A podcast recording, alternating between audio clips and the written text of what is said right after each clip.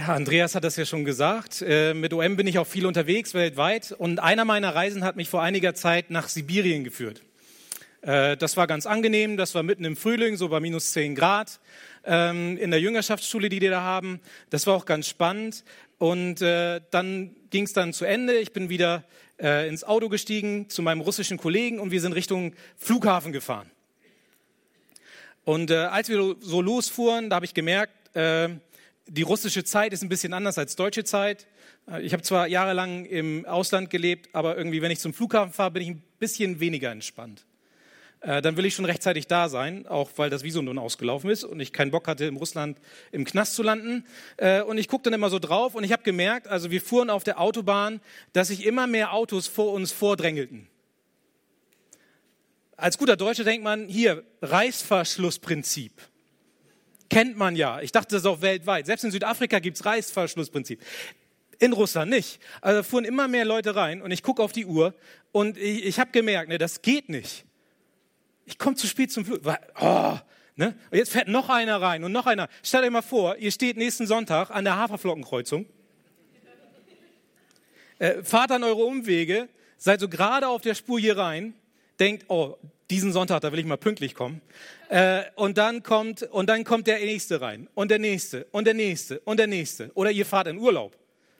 Ne, auf der A1, schön Baustelle und Leute drängen sich vor. Wie würde es euch da gehen? Was würdet ihr denken? Was würde in euch vorgehen? Mal ganz ehrlich, komm, ganz ehrlich, was würde in euch vorgehen? Das geht nicht, ne? Ey, Reißverschlussprinzip. Äh, wenn ihr mal mit mir fahrt, dann hört ihr solche Gespräche auch mal hier. Reißverschlussprinzip. Wenn ihr Kinder habt, dann hört ihr das nach einer Weile von hinten auch. Äh, aber da, da, also ich, mein Blut kam da so richtig in Wallung und ich denke, ey, jetzt geht mir gleich das Messer in der Hose auf. Äh, da gucke ich meinen russischen Kollegen an, der da fährt und der war völlig entspannt. Und dann habe ich mich zu ihm umgedreht und gefragt, nervt dich das nicht? Äh, wie geht's dir damit? Macht dir das nichts aus? Und er, er dreht sich zu mir um, er hat die Frage irgendwie nicht so ganz verstanden. Er sagt dann so, wieso? Wahrscheinlich haben die es eilig. Und wahrscheinlich haben die es eiliger als wir. Und ich sitze noch und ich gucke ihn an und denke, okay, wir, wir, wir beide sitzen im gleichen Auto, wir sehen die gleiche Situation, aber wir ziehen völlig unterschiedliche Rückschlüsse auf die Motivation der Leute. Ich sitze da und denke, ey, was für, ne, was machen die denn hier? Reißverschluss. Und er sitzt da, oh, die armen Leute, ne, die, die haben es bestimmt eilig, die muss ich mal eben durchlassen. Gleiche Situation, völlig anders interpretiert. Und das ist Kultur, ne?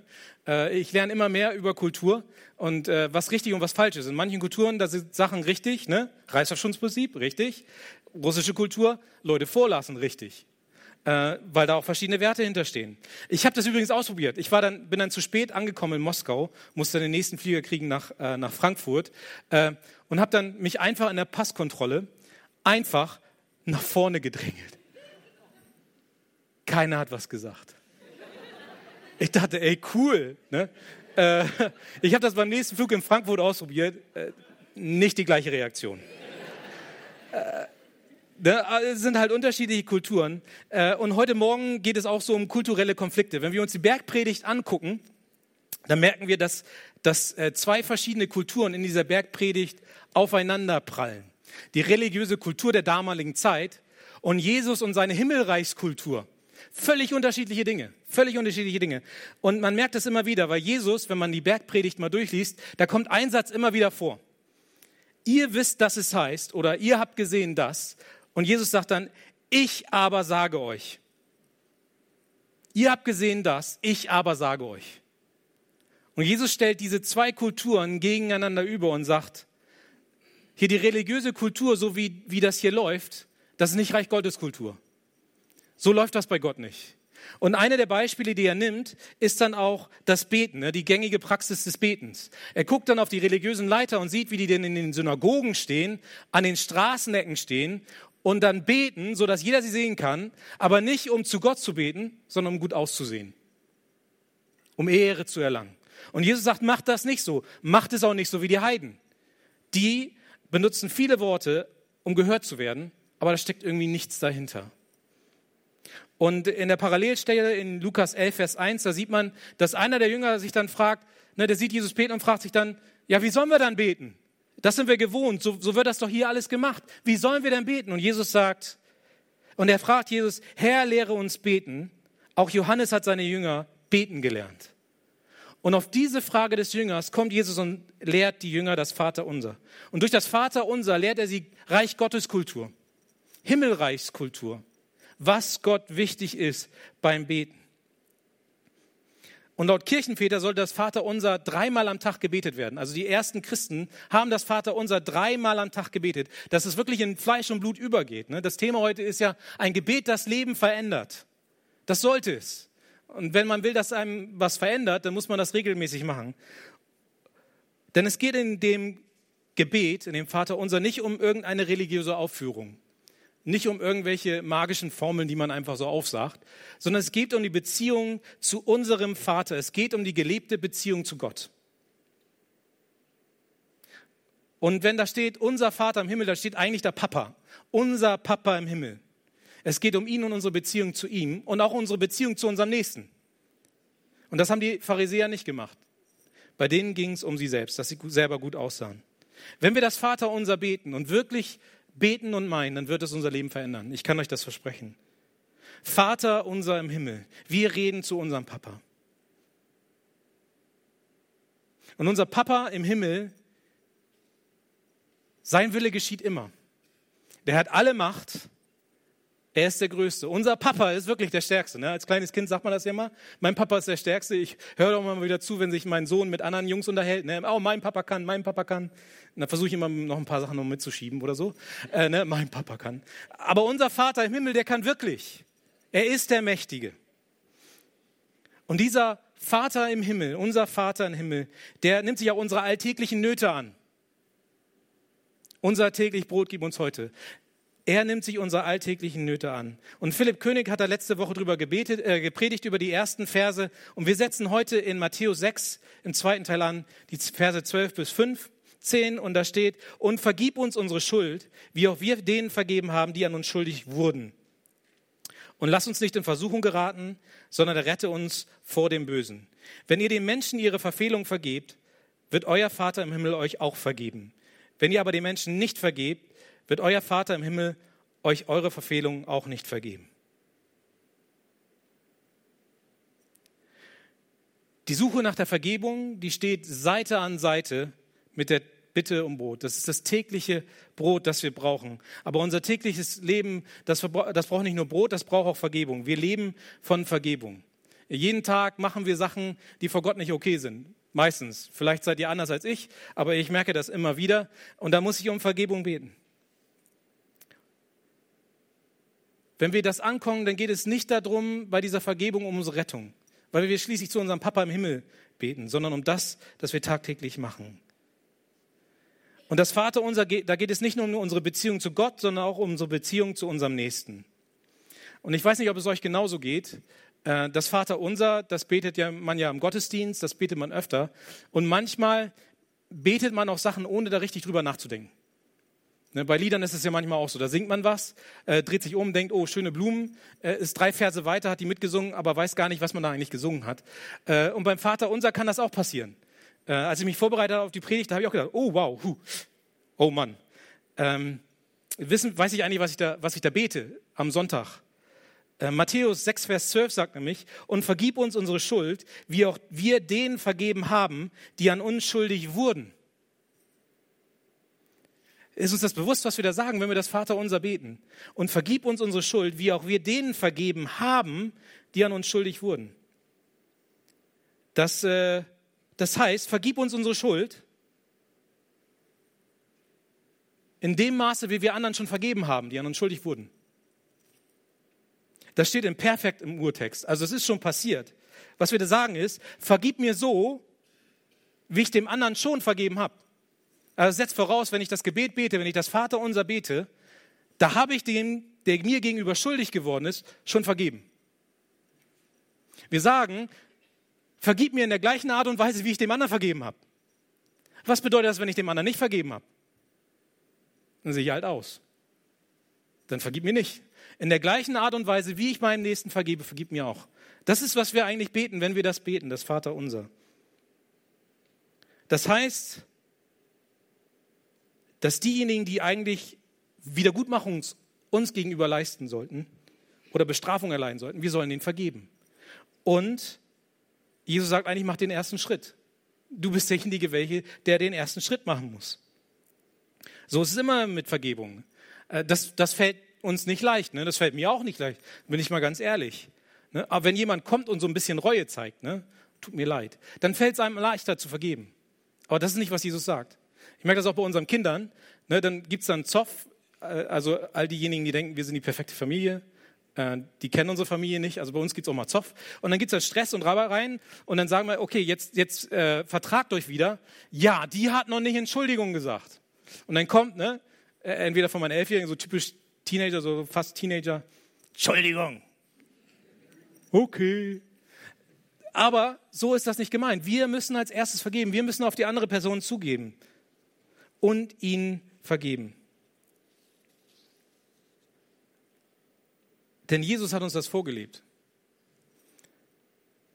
Was Jesus von uns verlangt, ist nicht einfach. Aber er, als er am Kreuz war und als Jesus für unsere Schuld gelitten hat, als er den Weg freigemacht hat zum Vater, hat er, hat er gebetet, Vater, vergib ihnen, denn sie wissen nicht, was sie tun.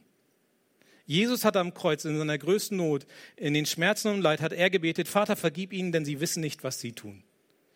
Und weder Pilatus noch der Hohepriester noch der Zenturion sind vorher zu Jesus gegangen und haben gesagt, Entschuldigung. Jesus hat ihnen zuerst vergeben und damit hat er uns ein Beispiel gesetzt. Am Kreuz, obwohl er unschuldig war, hat er denen vergeben, die gegen ihn schuldig geworden sind. Und wer nicht bereits dem anderen vergeben hat, der kann eigentlich gar nicht, wenn man es wirklich ernst meint, das Vaterunser beten.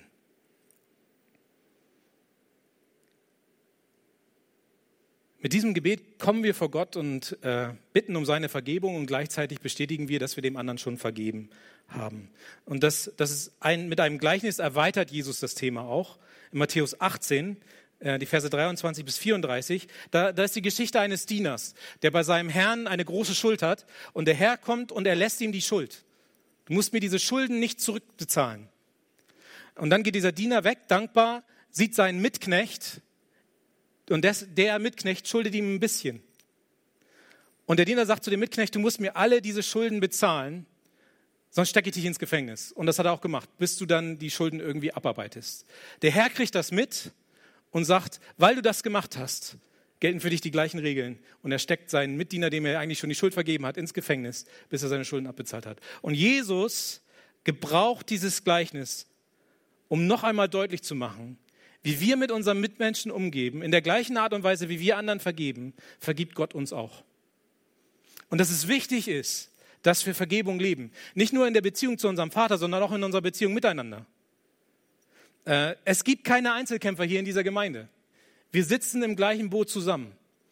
Und wir müssen Vergebung leben miteinander. Zwei Verse weiter führt Jesus das nochmal weiter aus. Äh, wenn wir das Vater unser beten, dann kommt so die Doxologie, die Erhöhung Gottes nochmal. Ähm, vergib uns unsere Schuld, wie auch wir vergeben unseren Schuldigern und führe uns nicht in Versuchung, sondern löse uns von dem Bösen. Denn dein ist das Reich und die Kraft und die Herrlichkeit in Ewigkeit. Amen. Das steht in manchen äh, in manchen Texten, aber nicht in allen. Und deswegen kommt in, in dieser Übersetzung die, die Verse 14 und 15 und da steht, wenn ihr den Menschen ihre Verfehlungen vergebt, wird euer Vater im Himmel euch auch vergeben. Wenn ihr aber den Menschen nicht vergebt, wird euer Vater im Himmel euch eure Verfehlungen auch nicht vergeben. Das ist nochmal ein knallhartes Wort. Also da, da kann man seinen Weg nicht irgendwie so ein bisschen rauswieseln. Ne? Da kann man nicht irgendwie rauskommen. Jesus sagt, so ist das. Wenn ihr den anderen vergebt, wird euer Vater euch auch vergeben. Und das ist ein Versprechen, ne? er wird euch vergeben. Wenn ihr aber den Menschen nicht vergebt, wird euer Vater im Himmel euch eure Verfehlung auch nicht vergeben. Jesus ist es hier wirklich, wirklich ernst. Sonst würde er das nicht zwei Verse später wieder aufgreifen. Und Jesus hebt wie in anderen Teilen der Bergpredigt vor, was Reich Gottes Kultur ist, was ihm wichtig ist. Und ist dabei radikaler als die religiöse Kultur der damaligen Zeit. Ne? Ihr habt gehört, ich aber sage euch. Ne? Äh, das kann man so ein bisschen da raushören aus dem, weil die Juden, die hatten auch Gebete, das hieß die Tefillah, das waren so 18 Gebete und eines dieser Gebete, das Gebet Nummer 6, das handelte von der Vergebung Gottes. Das haben die religiösen Juden immer wieder gebetet, aber das handelte nur von der Vergebung Gottes zu uns.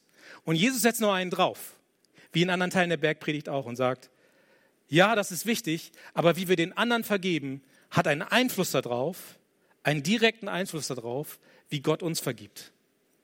Also wir sind eigentlich in Beziehungen, Vergebung in so einer Dreiecksbeziehung. Ne? Wie wir einander vergeben, so vergibt uns Gott auch. Und deswegen müssen wir eigentlich Vergebung leben. Auch im früheren Teil in der Bergpredigt, da sagt Jesus in Matthäus 5, 23 und 24, wenn du also deine Gabe zum Altar bringst und dir dort einfällt, dass dein Bruder etwas gegen dich hat, dann lass deine Gabe dort vor dem Altar, geh und versöhne dich selbst mit deinem Bruder, danach komm und bring Gott deine Gabe dar. Also es handelt davon, du gehst zum Altar, du nimmst dein Lamm mit, das du brauchst, damit dir deine Sünden vergeben werden vor Gott. 200 Leute hinter dir, die auch in der Reihe stehen, um ihre Sünden vergeben zu haben. Und dir fällt ein, dein Bruder hat was gegen dich, deine Schwester hat was gegen dich. Dann lass das Schaf da stehen, geh zu deinem Bruder, versöhne dich Bau die Beziehung wieder und dann kannst du vor meine Gegenwart kommen. Das ist echt radikal. Weil 200 Leute, die hinter dir stehen, das ist peinlich, ne? Die sehen das. Die sehen das. Dass du eigentlich da Stress mit deinem Bruder hast. Aber Jesus sagt, das ist wichtig. Bevor du in Gottes Gegenwart kommst, muss alles zwischen dir und deinem Nächsten im Reinen sein. Und vergeben bedeutet nicht oberflächlich nett zu sein. Ne? ach, schwamm drüber, alles okay, sondern wirklich Sachen loszulassen. Das bedeutet, alle Ansprüche auf das Recht auf jemanden gegenüber sauer zu sein oder Wiedergutmachen zu erfahren, liegen zu lassen. Indem wir jemanden vergeben, sagen wir aber nicht, dass das, was uns angetan wurde, okay ist. Wenn wir jemandem vergeben, heißt das nicht, dass das, was der andere uns angetan hat, okay ist. Oder dass Gott sagt, das ist okay. Wenn wir jemanden vergeben, dann befreien wir uns davon, dass das, was uns angetan wurde, uns gefangen nimmt. Und es bedeutet nicht, dass wenn du jemanden vergibst, sie ungeschoren davonkommen und all die schlimmen Dinge, die passiert sind, plötzlich nicht mehr da sind. Und außerdem bedeutet biblische Vergebung nicht egal. Vergebung bedeutet auch nicht, dass wir Ungerechtigkeit tolerieren müssen. Aber jemanden zu vergeben befreit uns, damit Gott die Situation beurteilen kann, die uns in Stücke gerissen hat und mit dem Täter auf seine eigene Art und Weise und in seiner eigenen Zeit umgeht. Es geht darum, dass wir ihm vertrauen, dass unser Vater im Himmel, unser Papa, unseren Schmerz und unsere Wut versteht und auf sich nehmen will. Und Gott hat uns nicht erschaffen, dass wir unter dem, dem Gewicht dieser Last der Unversöhnlichkeit, dass wir da vernichtet werden. Er hat uns von dieser Last befreit. Und darum geht es auch am Kreuz. Es geht, um Gott, es geht Gott um Gemeinschaft. Die Gemeinschaft, die wir untereinander haben und die Gemeinschaft, die wir mit ihm haben. Wenn wir nicht in der Lage sind, Menschen zu vergeben, können wir eigentlich gar nicht zusammenleben als Christen. Denn durch Vergebung wird Bitterkeit, Zorn, Hass und der Wunsch nach Rache aus einer Beziehung herausgelöst. Man kann auch echtes Mitgefühl dem anderen gegenüber empfinden. Und wir merken das auch immer wieder äh, mit, unseren, mit unseren Pflegekindern, da kriegen wir mit, was so alles passiert. Und dann muss ich ehrlich sagen, also ich habe dann echt eine Wut manchmal auf die, auf die leiblichen Eltern, was die da alles gemacht haben. Äh, und da muss ich auch Gott sagen, ich, ich, ich muss denen vergeben, die haben das von mir nicht angetan, aber ich muss denen vergeben. Und das, das befreit mich auch, auf die Leute anders zu sehen und sehen, was für die Verletzungen die eigentlich haben. Das bedeutet aber nicht, dass das, was sie gemacht haben, okay ist. Das bedeutet auch, dass man äh, mit Klatsch und Tratsch aufhören muss. Ne? Hast du gehört, was der andere gemacht hat? Hast du das gehört? Ja, das geht nicht, ne? Sondern dass man das auch zur Seite lässt. Bitterkeit, Zorn, Hass, Unversöhnlichkeit, die zerstören uns selbst. Wenn wir das in unserem Leben haben, dann zerstört uns das. Und es zerstört auch Gemeinschaft. Wir merken das immer wieder. Wir leben in so einer äh, Sackgasse in Moosbach ähm, und man muss keine Soap-Opera äh, angucken, weil da ist so viel Stress zwischen den Nachbarn und das kriegt man alles mit. Weil die kommen dann zu einem. Wir versuchen uns immer rauszuhalten. Ähm, und die kommen dann zu einem und sagen, hey, hast du gehört, was der gemacht hat hier? Und oh, das geht ja gar nicht. Und dann gibt es Nachbarn, die sprechen seit 20 Jahren nicht miteinander. Die wissen aber gar nicht mehr genau, warum. Äh, aber die haben dann Stress und die versuchen uns irgendwie reinzuziehen und wir versuchen draußen zu bleiben. Ähm, Vielleicht haben die auch Stress mit uns und wir kriegen das noch nicht mit, weil die mit den anderen Nachbarn reden. Ähm, aber, aber das, macht so die, das macht die Beziehung, das macht die, die Atmosphäre da, wo wir leben, völlig kaputt. und, und man geht so durchs Leben und man hat so ein bisschen Angst, dass man Leuten auf die Füße tritt. Ne? Wenn ich das jetzt mache, wenn ich meinen Gehweg Samstagmorgen nicht feg, das ist so in Süddeutschland, ne? Äh, oh, was denken die Nachbarn? Ne? Dann kriege ich aber Beef von denen. Äh, da muss ich aufpassen. Vergebung befreit. Vergebung befreit.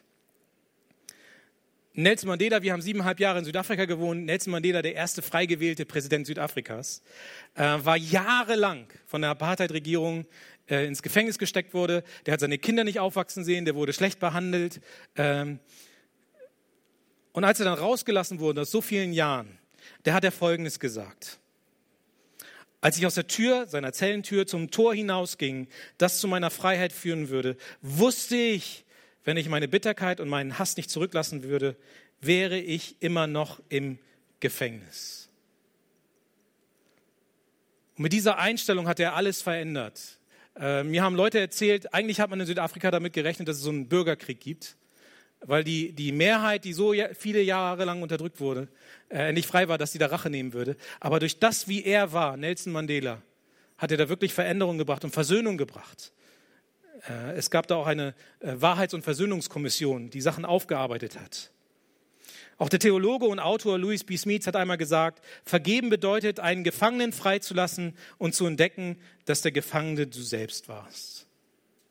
Vergebung bedeutet, einen Gefangenen freizulassen und zu entdecken, dass der Gefangene du selbst warst. Stellt euch einmal vor, wie würde diese Gemeinde aussehen, wenn wir das wirklich leben würden. Wenn Gnade, Vergebung, Versöhnung frei fließen würde. Wenn Leute hier reinkommen und merken, hier gehen die anders miteinander um. Hier ist wirkliche Freiheit. Hier weiß ich, ich werde hier nicht beschuldigt, ich werde hier nicht verurteilt, sondern hier ist ein Ort, an dem ich, was auch immer ich getan habe, Gnade finden kann. Nicht nur vor Gott, sondern auch vor allen anderen. Was für eine Strahlkraft wäre das?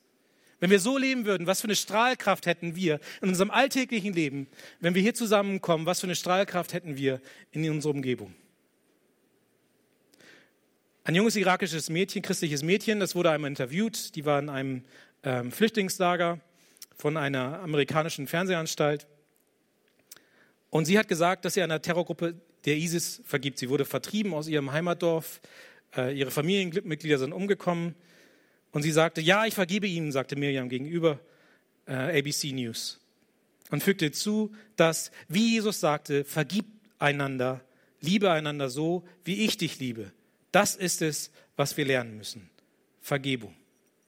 Als sie das gesagt hat, war sie gerade zehn Jahre alt zehn Jahre alt. Ein junges irakisch-christliches Mädchen hat diese Vergebung gelebt, wo sie alles verloren hat.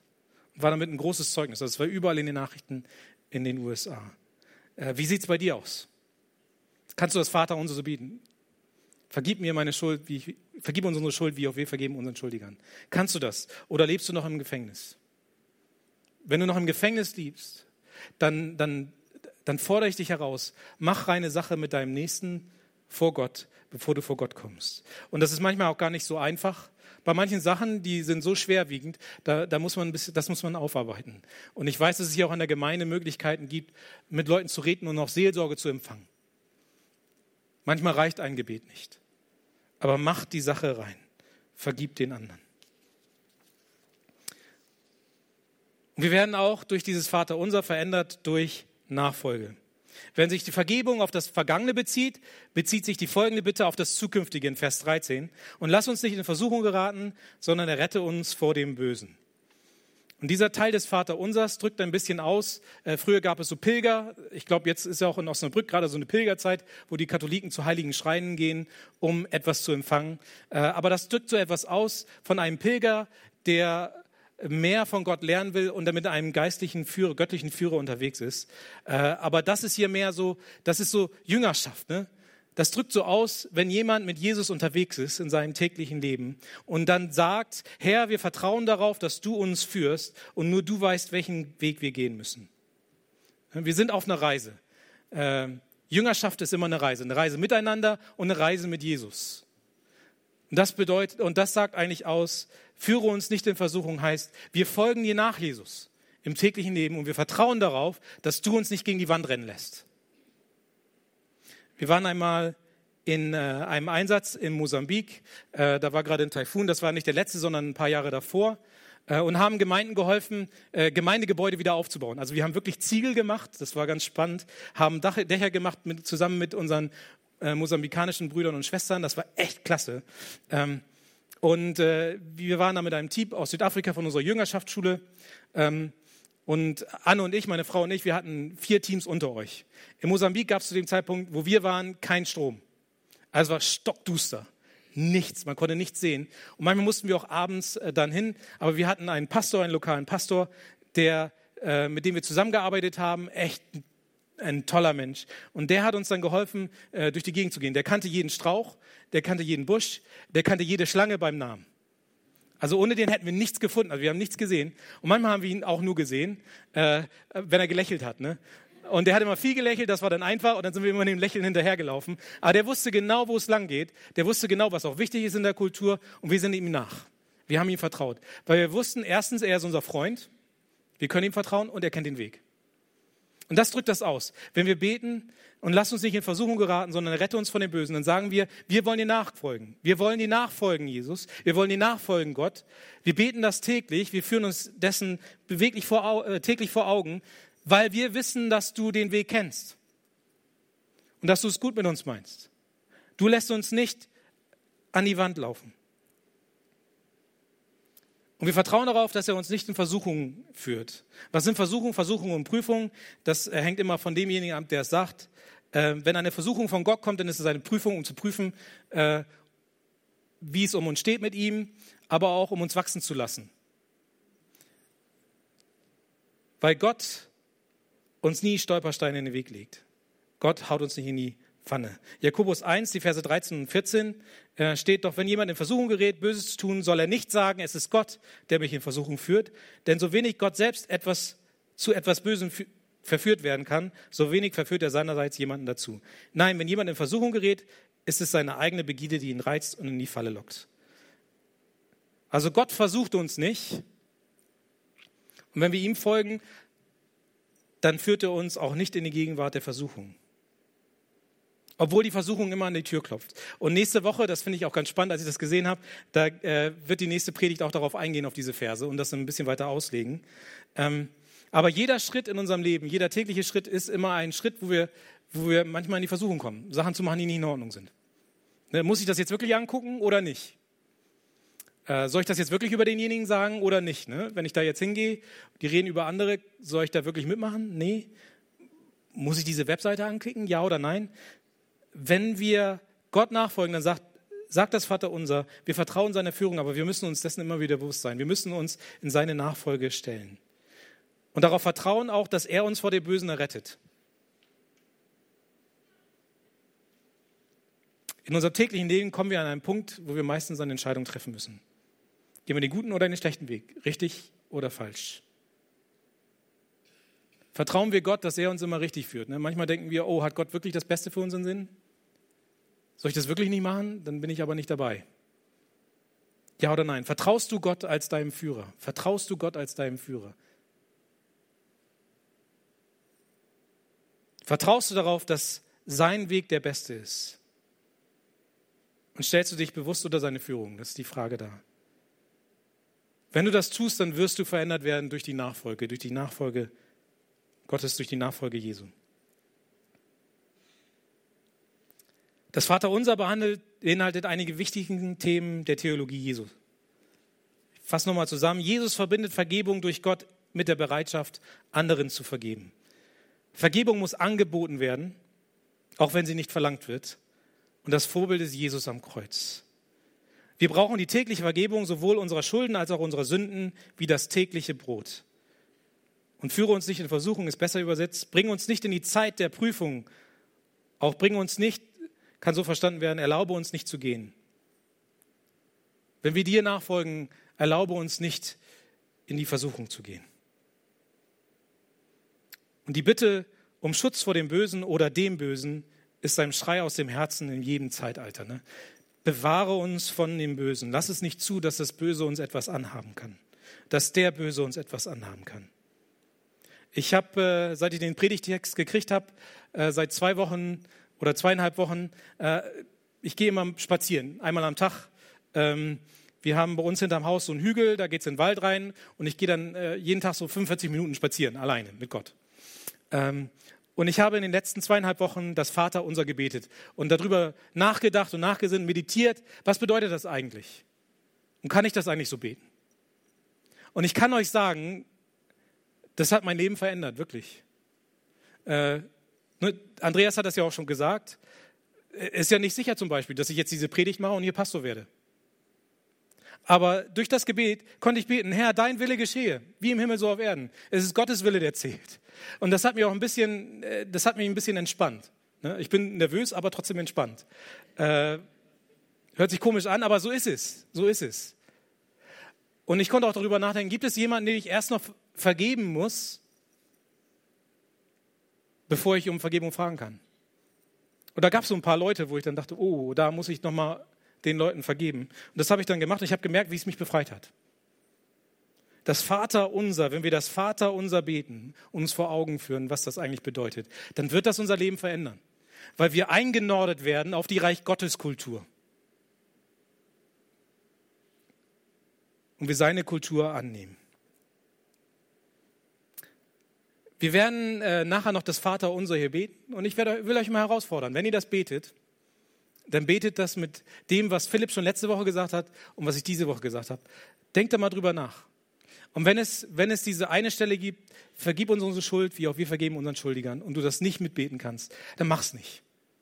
Aber suche die Möglichkeit, daran zu arbeiten. Finde jemanden, mit dem du reden kannst. Finde jemanden, mit dem du beten kannst, damit du wirklich, wirklich frei bist und in Freiheit leben kannst. Gemeinsam. Ich möchte auch noch mal beten. Herr, danke für dein Wort, danke für dein Vater unser. Danke, dass du wirklich unser Vater bist, der es gut mit uns meint, der unsere täglichen Nöte auf seinem Herzen hat. Danke, dass wenn wir miteinander in Vergebung leben, du uns vergibst. Und danke auch, dass du uns dann gebrauchst, um ein Zeugnis zu sein für die Menschen, die um uns herum sind. Herr, ich bitte dich, dass die Matthäusgemeinde als ein Ort bekannt wird, wo Vergebung und Gnade frei fließt. Darum bitte ich dich. Amen.